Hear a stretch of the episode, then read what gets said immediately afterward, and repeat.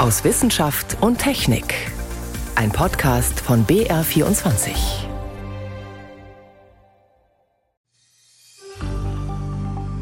Wer aufs Oktoberfest gehen mag, der könnte sich vielleicht zwei bis vier Wochen vorher erneut boostern lassen. Das hat jetzt der Münchner Infektiologe Christoph Spinner geraten. Wie viele Auffrischungsimpfungen denn nun sinnvoll sind und für wen, das ist allerdings umstritten. Mehr dazu gleich. Außerdem sprechen wir darüber, dass Russland aus dem Betrieb der internationalen Raumstation ISS aussteigt. Und wir nehmen Sie mit auf eine Reise zum Mond, wobei die Landung, so viel sei verraten, etwas schwierig wird. Das sind drei unserer Themen heute. Am Mikrofon ist David Globig. Vor acht Monaten habe ich meine Corona-Auffrischungsimpfung bekommen. Nach Pfingsten hat es mich mitsamt Familie dann doch erwischt. Ich bin also geimpft, geboostert und genesen. Trotzdem überlege ich schon, wie es denn mit einer erneuten Auffrischungsimpfung aussieht. Zum Thema vierte Impfung gibt es aber ganz unterschiedliche Einschätzungen. Bundesgesundheitsminister Karl Lauterbach sagt zum Beispiel, dass es auch für unter 60-Jährige sinnvoll sein könne, eine zweite Boosterimpfung zu erwägen. Die Ständige Impfkommission bleibt hingegen bislang bei ihrer Empfehlung, eine zweite Auffrischungsimpfung erst für Menschen ab 70 und für gesundheitlich besonders Gefährdete. Doch wie sieht die Datenlage dazu aus? Das hat sich Susi Weichselbaumer näher angeschaut. Es klingt einfach. Man holt sich die nächste Corona-Impfung. Als Reaktion darauf bilden sich wieder mehr T-Zellen, die körperfremde Stoffe erkennen. Und die Zahl der Antikörper nimmt zu.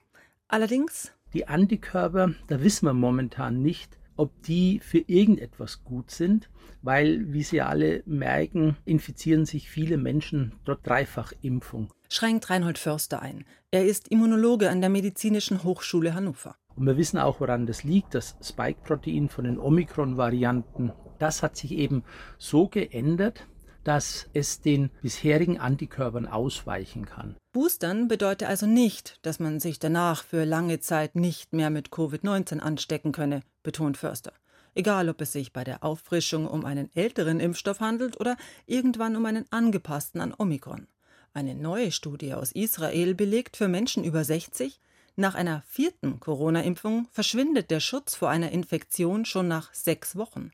Aber die Untersuchung zeigt auch, das Risiko einer schweren Covid-19-Erkrankung geht nach Impfung Nummer 4 wieder deutlich zurück.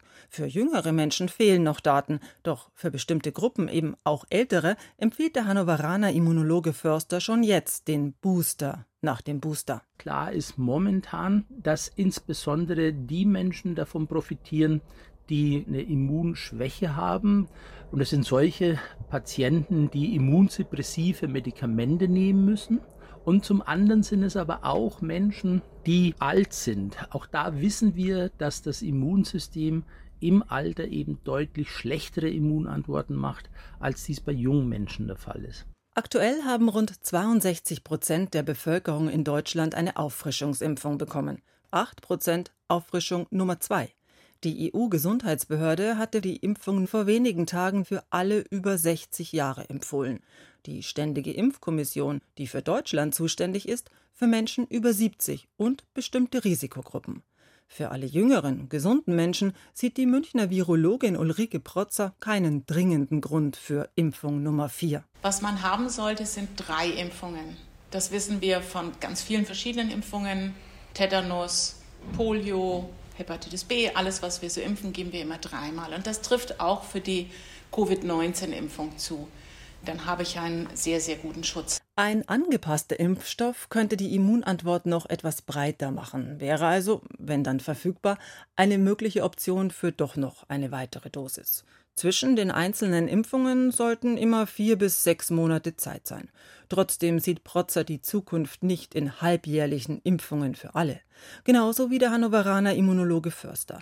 In einer Laborstudie mit Mitarbeitenden der Medizinischen Hochschule hat Förster im Verlauf der letzten beiden Jahre zwei Gruppen untersucht. Mitarbeitende, die nach der dritten Impfung eine Corona-Infektion hatten und Mitarbeitende, die von sich meinten, keine gehabt zu haben. Das war ein erheblicher Anteil derer, Die haben also gar nichts mitbekommen davon, dass sie sich infiziert haben. Sogenannte stille Infektionen, von denen man selber gar nichts merkt, seien nicht ungewöhnlich, urteilt Förster. Auch von anderen Viren kenne man das. Einen Tag ein wenig schlapp und schläfrig, dann wieder fit. Der Körper hat eine Infektion kurz durchgemacht und kontrolliert weil er eben schon gut Abwehrstoffe hatte. Solche Entwicklungen erkennt Förster nun auch für Corona durch Impfungen und oder Infektionen. Und wer trotz Impfung krank geworden ist, hatte in Förster Studie einen regelrechten Boost des Immunsystems bekommen. Wer dreimal geimpft ist, der braucht sich momentan wirklich keine Sorgen machen. Wovor der Immunologe jedoch warnt, ist, sich aktiv zu infizieren. Jede Infektion hat ein Risiko und auch was nach wie vor nicht so ganz abschätzbar ist, ist das Risiko vor Long-Covid. Und das ist momentan so das äh, Damoklesschwert, was über den ganzen so schwebt, weil man einfach nicht sagen kann, wie hoch ist der Anteil, wie viele Menschen haben wir in den nächsten Jahren, die wirklich Long-Covid haben, die nicht mehr erwerbstätig sein können. Eine Infektion sei folglich nicht etwa der bessere Booster, bilanziert Förster, aber auch eine Zigfachimpfung ist keine Lösung für alle. Ein Booster nach dem Booster empfiehlt sich nur für bestimmte Risikogruppen. Boostern ohne Ende? Wie viele Auffrischungsimpfungen sinnvoll sind? Ein Beitrag von Susi Weichselbaumer.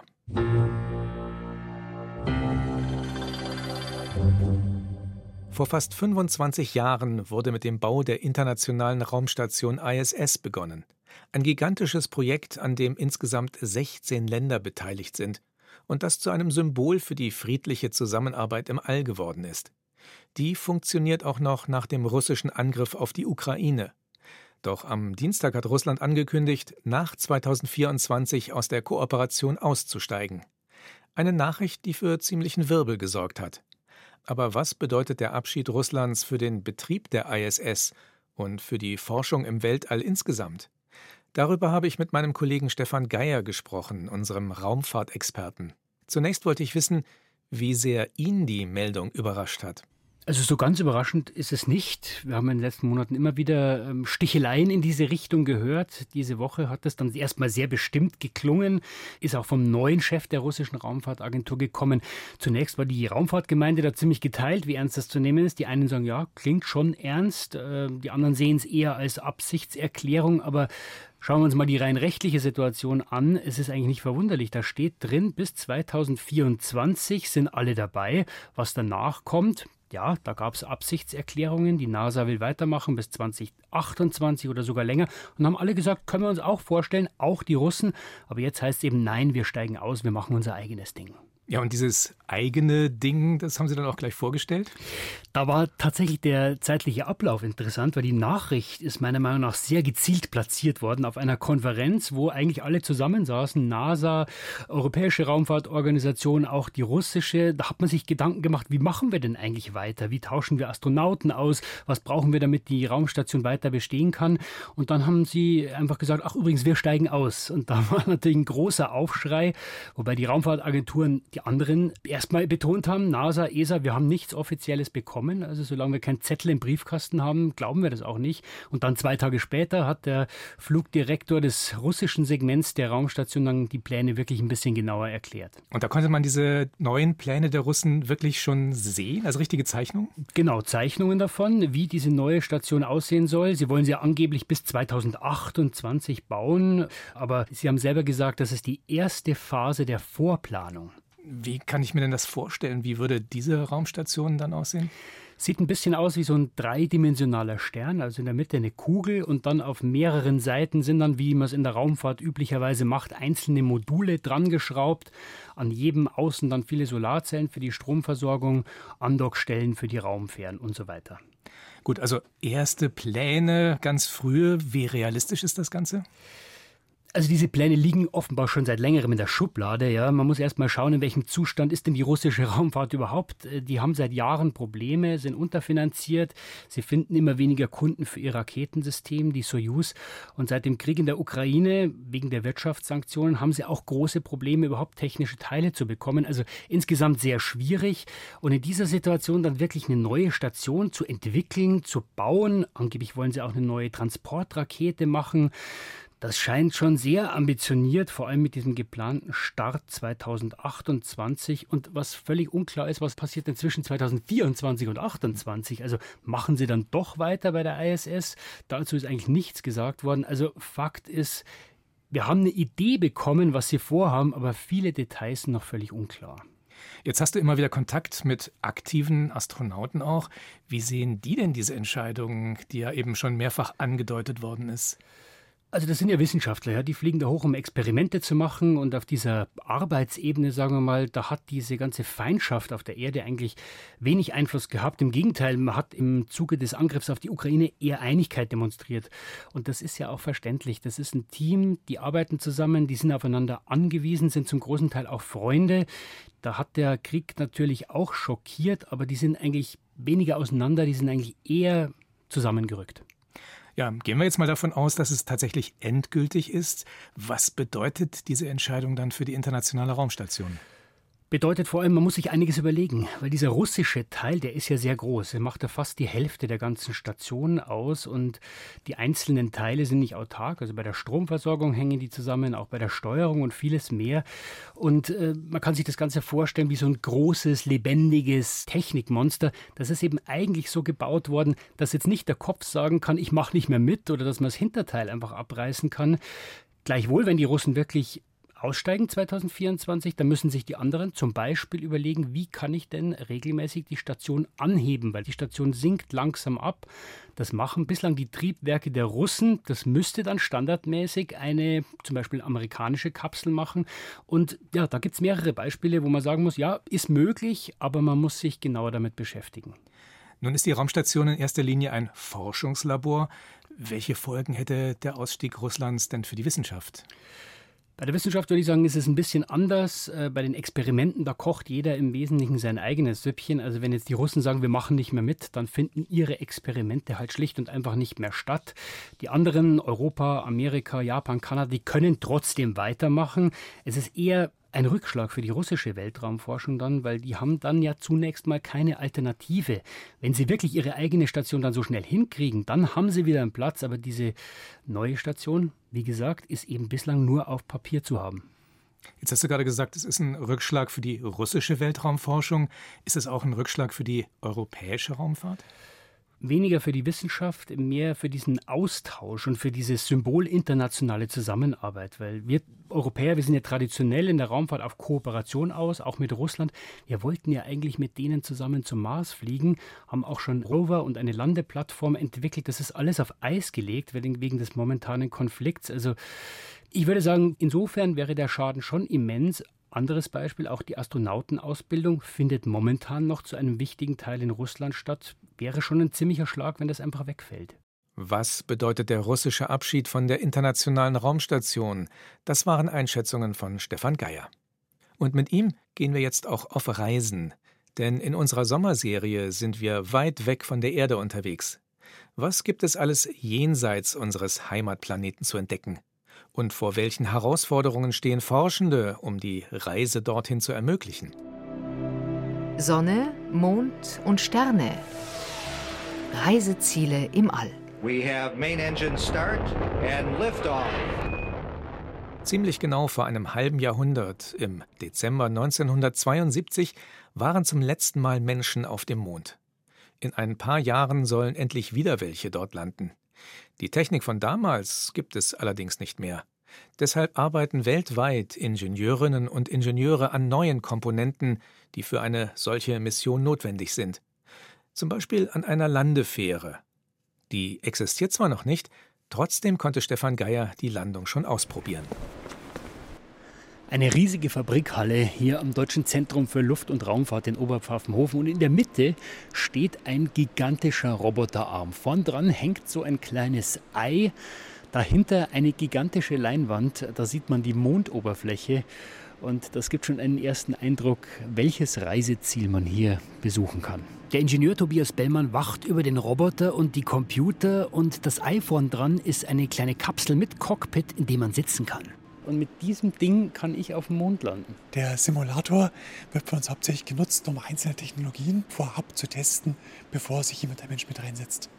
Und die testen wir eben dann hier auf dem Simulator als Gesamtpaket. Ich bin gespannt. Schließlich kann man nicht jeden Tag auf dem Mond landen.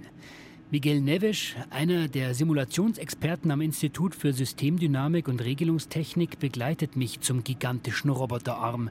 Der arbeitet, wie alle größeren Roboter, hinter einem massiven Gitter. Und er ragt gut vier, fünf Meter in die Höhe. Er kann die eiförmige Kapsel obendrauf um 360 Grad und in mehreren Bewegungsachsen schweben lassen. Dann gehen wir mal hoch. Über eine schmale Treppe gelangt man auf eine kleine Plattform. Und dann darf ich einsteigen. Steige mal ein. Eine kurze Sicherheitseinweisung. Diese großen gelben Pilzknopf ist der Paniktaste. Panik? Wenn es einem nicht gut geht, dann drückt man einfach kräftig dagegen und der Simulator fährt sofort zurück. Verstanden. Die Paniktaste ist gelb. Vor mir ein virtuelles Fenster. Wenn man da rausblickt, sieht man weit unten schon die Mondoberfläche. Da muss ich runter. Meine Mission sicher landen. Ob ich das geschafft habe, kann man nach der Landung an den Punkten direkt hinter den Zahlenwerten ablesen, sagt Miguel Neves. Das heißt, wenn ich gelandet bin und alles richtig gemacht habe, dann sind all diese Punkte, die ich vor mir sehe, auch wirklich grün. Wenn was rot ist, habe ich einen Fehler gemacht. Genau, dann wird das lebensgefährlich gewesen sein. Also ich bin auf der Suche nach grün. Wir sind die ganze Zeit dabei. Viel Erfolg. Vielen Dank. Klappe zu und ich bin allein in der Mondlandefähre. Nur grüne Punkte, das ist mein Ziel. Mühelos trägt mich der Roboterarm auf die Anfangsposition. Beim ersten Durchgang läuft fast alles automatisch. Ich muss nur zweimal entscheiden, ob ich den Landeort wechseln möchte, was ich natürlich mache. Headset auf und dann wäre ich soweit für meine erste richtige Mondlandung, wo ich auch ein bisschen zumindest mal eingreifen darf. Wir starten in 3, 2, jetzt. Die erste Entscheidung muss ich treffen. Hat es angenommen, sehr gut. Er wackelt ein bisschen. Unter mir sehe ich die Mondoberfläche, die mir immer näher kommt. Ich bin auf 950 Meter ungefähr und habe noch 27 Sekunden Zeit, um die nächste Entscheidung zu treffen. Weil mir diese Landestelle nämlich nicht gefällt, weil ich befürchte, dass da möglicherweise ein Stein liegt, werde ich in 18 Sekunden versuchen, eine andere Landestelle zu wählen. Jetzt wackelt es hier und ich muss erneut wählen und schauen, dass ich nicht in einen der roten Punkte komme und habe eine neue Landestelle gewählt. Jetzt sehe ich draußen, hat sich äh, die Mondoberfläche auch so ein bisschen geneigt erst und dann ist es wieder gerade geworden. Das heißt, wenn ich alles richtig gemacht habe, werde ich trotzdem landen. Bin nur noch 30 Meter über der Oberfläche. Touchdown in 3, 2, 1 und gelandet. Aber ein Stein lag unten drunter. Jetzt war ja mein Ziel, dass ich nur grüne Punkte habe, aber einer ist rot und der ist bei Terrain. Oh je, bin ich gekippt? Nein, das nicht, aber eines der Landebeine steht auf einem Felsen. Aber das ist ja das Schöne am Simulator. Hier kann man einfach wieder von vorne beginnen. Puh. Und das ist auch der große Unterschied zu einer echten Mondlandung. Da kann man nicht so schnell nach Hause gehen, das ist wahr. Da muss man wirklich mit der knallharten Realität zurechtkommen. Nur ein roter Punkt, das macht mich übermütig.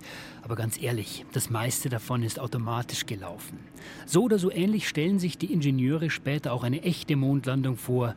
Im Wesentlichen sollen die Astronauten nur eingreifen, wenn sie kurzfristig reagieren müssen. Wenn Felsen im Weg sind oder sie drohen, auf schiefen Terrain zu landen. Und wenn es ganz hart kommt, dann müssen sie den kompletten Abstieg manuell machen. So wie ich jetzt, im letzten, dem schwierigsten Durchgang.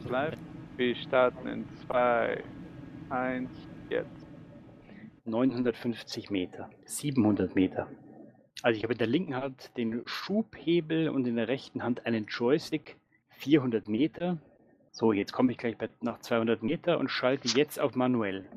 Gebe voll Schub. Oh, jetzt ruckelt er. okay. So, das war die falsche Richtung. Volle Pulle. Oh, abgestürzt. Vier rote Punkte. Das wäre schmerzhaft. Oh je. Ich bin am richtigen Punkt zumindest gelandet. Manuell ganz auf mich allein gestellt, habe ich als Laie keine Chance. Der Roboterarm mit dem Cockpit im Ei vorn dran bringt mich sicher zurück zur Treppe. Ich darf wieder aussteigen. Frische Luft. Andreas Seefried hat mich sehr gut betreut, während ich da in diesem äh, dunklen Ei drin saß. Wie habe ich mich angestellt? Sehr gut, sehr ruhig. Und auch das Feedback, was für uns immer sehr wichtig ist, ist eben direkt eine Antwort auf die Frage, ob alles in Ordnung ist. Und das hat alles wunderbar gepasst. Jetzt war ja vor kurzem auch ein richtiger Astronaut da, hat sich da reingesetzt und hat einen Tag versucht zu landen. Hat der es auf Anhieb geschafft? Nein. Für mich war es eine erstaunlich realistische Erfahrung. Denn eigentlich bin ich ja nur einsam in einem Ei vorne an einem Roboterarm durch die Halle geschwebt. Und doch war es wohl meine einzige Chance, einmal in meinem Leben auf dem Mond zu landen. Eine Reportage von Stefan Geier. Nächste Woche besuchen wir in unserer Sommerserie einen unserer Nachbarplaneten, den Mars.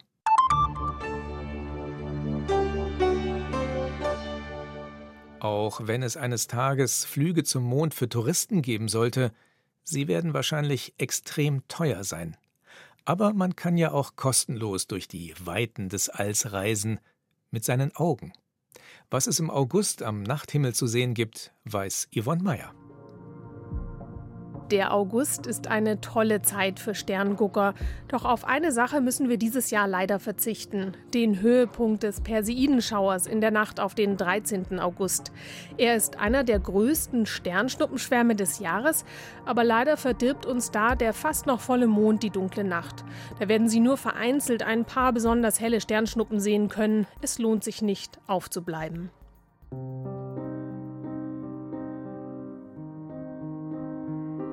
Dafür hält der Saturn diesen Monat etwas Besonderes bereit, denn er steht am 14. August in Opposition. Das bedeutet, Saturn, die Erde und die Sonne bilden eine Linie mit der Erde zwischen Sonne und Saturn. Und weil wir den Planeten gerade auf der Innenbahn überholen, ist er uns besonders nah. Das macht ihn groß und hell.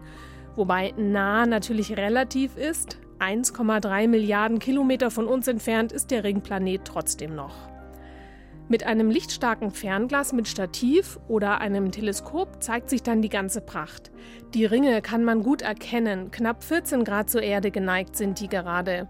Anfang des Monats sieht man Saturn ab 22 Uhr, Ende des Monats ab halb 9 Uhr. Im Südosten des Abendhimmels taucht er auf. Und der Sommer ist Milchstraßenzeit. Doch woher kommt eigentlich die markante Form, die wir im Sommer so gut sehen können? Das prächtige Band, das sich quer über den Himmel zieht. Das liegt an der Form der Milchstraße selbst. Eine flache Spiralgalaxie wie eine Scheibe. Wir sind Teil der Scheibe, sehen die Galaxie also nie als Ganzes. Und wir liegen in unserem Sonnensystem ziemlich am Rand dieser Scheibe, sind galaktische Provinz sozusagen. Und je nach Jahreszeit schauen wir auch noch woanders hin. Im Winter schauen wir in den Nächten aus der Milchstraße heraus, ist nicht ganz so prächtig. Im Sommer aber, da ist unser Blick frei aufs galaktische Zentrum der Milchstraße und da gibt es dann viel mehr zu sehen als im Winter. Aber auch im Sommer ist die Milchstraße nur ein zartes Phänomen am Nachthimmel. Eine einzige Glühbirne kann ihren Anblick überstrahlen. Mondlicht sowieso, also am besten in den Neumondnächten ein dunkles Plätzchen suchen und genießen. Mehr zum Sternenhimmel im August finden Sie unter adalpha.de/slash wissen. Beobachtungstipps für laue Sommernächte. Yvonne Meyer hat sie zusammengestellt. So viel für heute aus Wissenschaft und Technik. Am Mikrofon war David Globig.